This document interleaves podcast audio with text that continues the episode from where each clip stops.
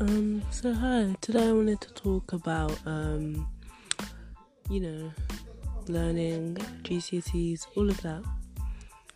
And I wanted to talk about the subjects that are quite difficult for some people, which I know it is. Definitely maths and science. The concept the concept of maths is getting the method. Once you've got that hang of maths, you're like this. You're like, oh, I understood.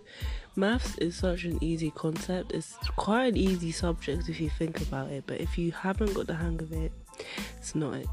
While science, on the other hand, is a bit more complex. You have to understand everything, the experiments, all of that.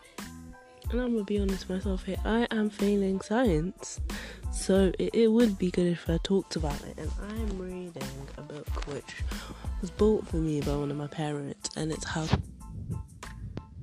a GCSE. And obviously, it's about finding your method of revision to help you, and I think that's the good thing. So that might as well be it. Thank you. I'll be doing more later on.